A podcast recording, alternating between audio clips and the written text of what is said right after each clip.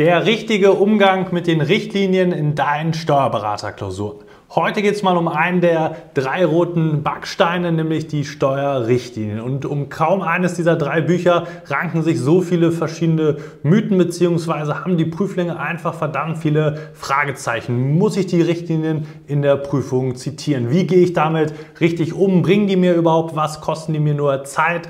Und so weiter und so fort. Heute nutzen wir das Video mal, Fakten zu schaffen, was du wirklich wissen musst und was du beachten solltest. Das und noch vieles mehr in dem heutigen Video. Viel Spaß dabei!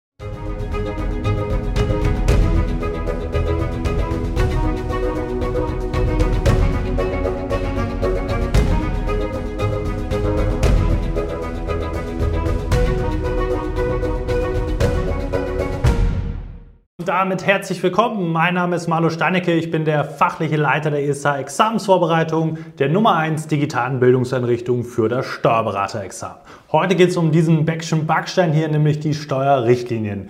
Muss ich die zitieren? Wie gehe ich damit richtig um? Fragen über Fragen, wenig Handfestes. Genau das wollen wir ändern. Dafür habe ich natürlich keine Mühen gescheut und habe mal recherchiert und mir die 2022er Prüfung angeschaut und nachgezählt, wie oft wird denn die Steuerrichtlinie auf die drei Tage verteilt zitiert. Dafür müssen wir natürlich erstmal eine wichtige Unterscheidung treffen, die auch für den zweiten Teil dann gleich ganz wichtig sein wird. Nämlich jede Klausur, so sollten idealerweise hoffentlich auch deine Probeklausuren ausgestellt und ausgeteilt werden, besteht aus einem Sachverhalt, dann der Kurzlösung, dem sogenannten Korrekturbogen und der Langlösung. Der Korrekturbogen ist jetzt das zentrale Element, denn dort steht sehr, sehr komprimiert dargestellt, die Lösung drin, aber insbesondere das, was entscheidend ist, um dir den jeweilig einzelnen Punkt auch zuzugestehen aus Sicht des Korrektors. Das heißt, wenn du die Punkte dort triffst, dann hast du auch Anspruch sozusagen auf den jeweiligen Punkt der Ausarbeitung. Die Langlösung ist jetzt viel, viel umfangreicher in der Regel, das heißt in Textform, in ganzen Sätzen äh, dargestellt und eben sehr, sehr ausführlich. Und deswegen müssen wir differenzieren, auch was die Zitation der äh, Steuerrichtlinien anbelangt, wie oft das Ganze in der einen und der anderen Variante zum Tragen kommt und was du daraus rückschlussfolgern kannst. Also, ich muss natürlich ein bisschen spicken, ich habe mir das Ganze rausgearbeitet. Fangen wir mal an mit dem Tag 1, wie gesagt auf Basis der 22er Prüfung. Die Langlösung AO zweimal den ARO, Kurzlösung einmal. Umsatzsteuer in der Langlösung zweimal der USTE und auch in der Kurzlösung zweimal der Umsatzsteueranwendungserlass. Genau das gleiche in der Erbschaftssteuer. Da haben wir in der Langlösung und Kurzlösung sage und schreibe 15 Mal die Erbschaftssteuerrichtlinie und viermal den Erbschaftssteuerhinweis. Wie gesagt, auch in der Kurzlösung, das heißt überproportional viel in der Erbschaftssteuer. Dann Tag 2, sehr, sehr mau kann ich schon mal verraten. Die Langlösung, zweimal den ESTR, einmal die ESTH und einmal den ARO. Spannenderweise löse ich aber auch gleich auf. Und dann haben wir hier noch die Kurzlösung mit sage und schreibe nullmal der Einkommensteuerhinweisfundstelle, also gar nicht zitiert und ein einzelnes Mal den ESTR oder die ESTR-Fundstelle. Bedeutet, vielleicht kurz spannender Fakt, der ARO oder die ARO-Fundstelle in der Langlösung der Einkommensteuer bezog sich auf den Wohnsitz. Da war eine DBA-Problematik mit Doppelansässigkeit in Deutschland und Italien und das hat das Ganze aufgelöst. Und dann noch Tag 3, die Langlösung mit 14 mal Einkommensteuerrichtlinie, 16 mal Einkommensteuerhinweis und die Kurzlösung mit 3 mal ESTR und 0 mal dem Einkommensteuerhinweis. Heißt insbesondere Tag 2 mit einmal ESTR und Tag 3 mit dreimal ESTR sehr, sehr überschaubar, was die Kurzlösung anbelangt. Wie wir eben schon rausgearbeitet haben als erste Erkenntnis, geht es jetzt hier ja natürlich darum, erstmal zu sagen, muss ich das Ganze zitieren? Diese Frage kann man ganz grundsätzlich erstmal mit dem Korrekturbogen beantworten. Streng genommen ist genau das, was im Korrekturbogen drinsteht, maßgeblich für die Punktevergabe. Jetzt gibt es natürlich immer noch einen sag mal, persönliches Ermessen des jeweiligen Korrektors oder der beiden Korrektoren im Examen, zu sagen, okay, ist jetzt die Richtlinie hier essentiell, um diese Lösung oder den Punkt für die Lösung eben zu vergeben. Aber eben auch andersrum, da komme ich aber gleich erst zu. Das heißt, der Korrekturbogen ist maßgeblich für diese Frage. Jetzt könnte man auf die Idee kommen zu sagen, okay, AO Umsatzsteuer sehr überschaubar, Einkommensteuer komplett überschaubar und auch in Bilanz ähm, ja, sehr stark zu vernachlässigen. Erbschaftssteuer einmal ausgeklammert.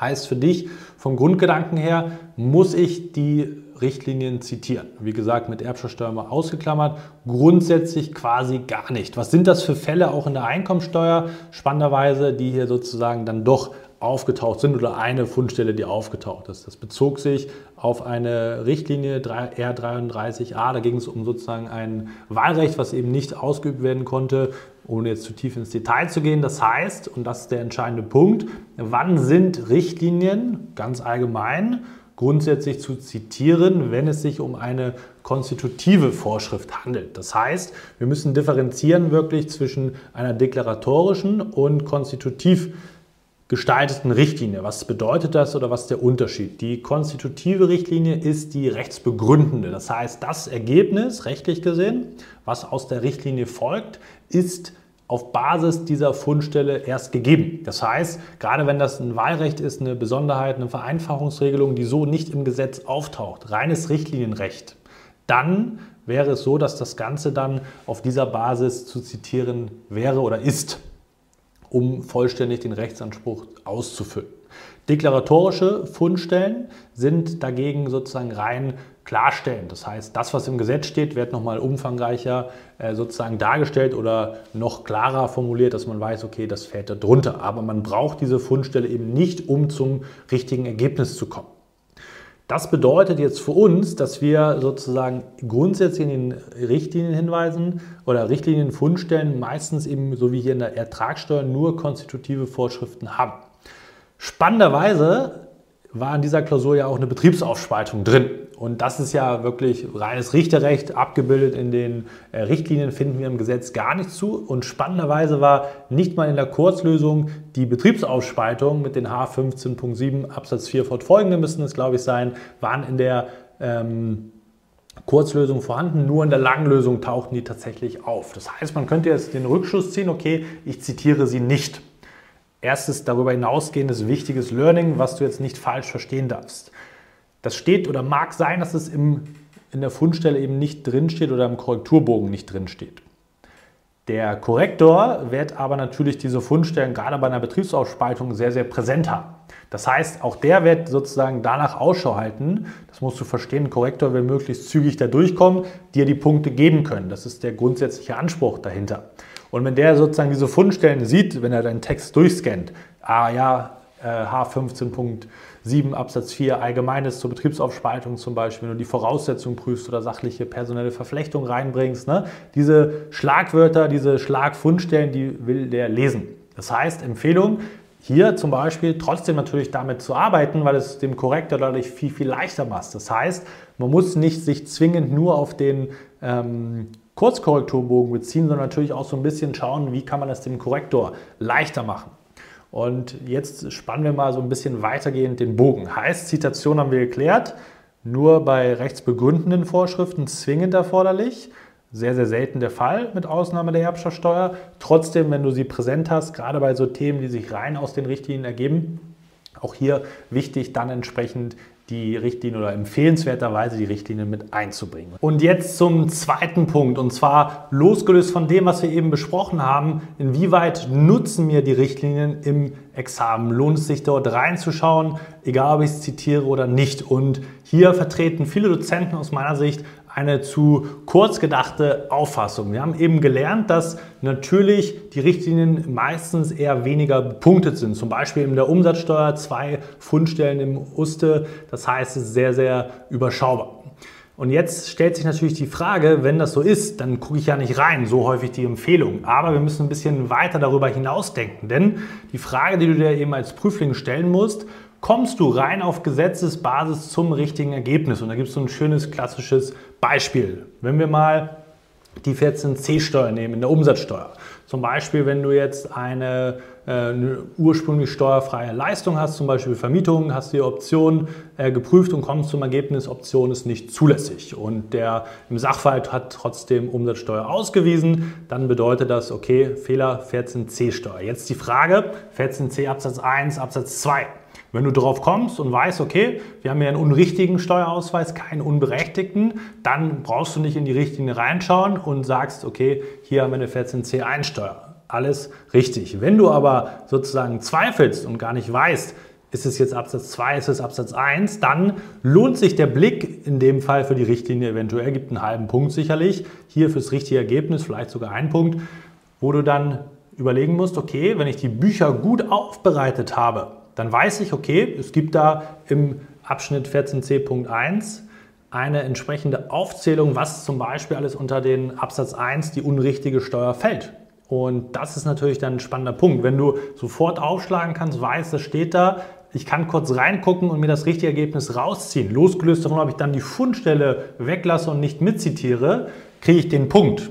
Und das fürs richtige Ergebnis kriegst du natürlich die entsprechenden Punkte. Und deswegen musst du auch diesen mittelbaren Charakter betrachten, was den Nutzen der Richtlinien anbelangt. Und gerade wenn du Unsicherheiten hast, wenn du nicht weiterkommst in den Klausuren, hier steht extrem viel drin. Ich bin kein großer Fan für die Praxis tatsächlich von den Steuerrichtlinien, aber wenn wir hier mein Exemplar sehen, du siehst, wie bunt das ist, für die Klausuren ist das wirklich eine Wunderwaffe. Und das ist auch einer der Gründe, warum Diplom-Finanzwirte übrigens so gut abschneiden. Einer, nicht der einzig entscheidende Grund, in, oder als Diplom-Finanzwirt, ich habe ja selber lange in der oder an der Finanzfachhochschule unterrichtet und bin ja selber auch Diplom-Finanzwirt, bin selber diesen Weg gegangen, kann dir sagen, in der Finanzverwaltung wärst du zu richtigen Richtlinien Maschinen ausgebildet. Das bedeutet, du kriegst diese Richtlinien in der Regel richtig, richtig stark, massiv eingetrichtert, bis sie dir im wahrsten Sinne des Wortes zu den Ohren raushängen. die Klausuren sind extrem nah an den Richtlinien aufgebaut. Wie gesagt, Praxis ist ein anderes Thema in den Klausuren, aber eine Wunderwaffe, weil du so viel aus diesen Büchern rausnehmen kannst für die richtige Lösung des Sachverhaltes, egal ob du dafür das Ganze zitieren musst oder nicht. Wenn du nur mit den Richtlinien zum richtigen Ergebnis kommst, dann auf jeden Fall lohnenswert und wie gesagt, vor allem in der Vorbereitung, die Bücher gut aufzubereiten, zu wissen, wo steht was, wo kann ich nachschauen, woraus ergibt sich das in den Richtlinien. Hat ja nicht viel, wie gesagt, mit den dogmatisch richtigen Lösungen und Herleitungen zu tun, aber das ist dir sicherlich in dem Moment völlig egal, weil du willst das Steuerberaterexamen bestehen und dafür kannst du wirklich sehr, sehr viel aus diesem ja, roten Buch draus oder herausziehen in den Klausuren. Und da muss man sich dann natürlich die Frage stellen, okay, wenn ich jetzt schnell die Sachen finde, die richtigen Ergebnisse natürlich finde, dann ist es gut investierte Zeit in den Klausuren da reinzuschauen. Wenn du es einfach nur blindling suchst und überhaupt nicht äh, weißt, wo du überhaupt was findest, ob du was findest, dann muss man natürlich wirklich abwägen, lohnt sich der Aufwand in zeitlicher Hinsicht, gerade an Tag 1, ne, sehr, sehr zeitstraff, ähm, was das Programm anbelangt, was man da abspielen muss. Und dann ist immer eine Frage Aufwand, Nutzen. Insgesamt gesehen aber eine klare Empfehlung, insbesondere um auf das Level zu kommen. Vieles ist dann auch auswendig verfügbar, wenn du viel Wert darauf legst. Und deswegen sind gut ausgebildete, sage ich fast schon, sozusagen gut hier vorbereitete, aufbereitete Steuerrichtlinien essentiell wichtig für deinen Prüfungserfolg. Nutzt das Potenzial, was dir hier erlaubterweise zur Verfügung gestellt wird, um dein Steuerberaterexamen erfolgreich zu meistern. Wenn du auf der Suche bist nach dem für dich passenden Anbieter für das Steuerberaterexamen, dann habe ich jetzt was für dich und zwar unter diesem Link hier, den wir einblenden, kannst du dich auf ein kostenloses Beratungsgespräch bei uns bei der ESH melden. Da findest du dann mit unserem Strategieexperten in 60 Minuten eins zu eins heraus, wie sieht deine individuelle und auch ganzheitlich erfolgreiche Prüfungsvorbereitung aus, damit du dein Steuerberaterexamen erfolgreich meistern kannst. Wie funktioniert das Ganze? Wie setzen wir das Ganze in die praktische Umsetzung dann um gemeinsam? Da kannst du dich, wie gesagt, gerne melden. Ich freue mich von dir zu hören und ansonsten, wenn dir der Input gefallen hat, gib dem Video gerne einen Daumen nach oben oben. Wir sehen uns hoffentlich auch im kommenden Video wieder. Bis dahin, dein Malo.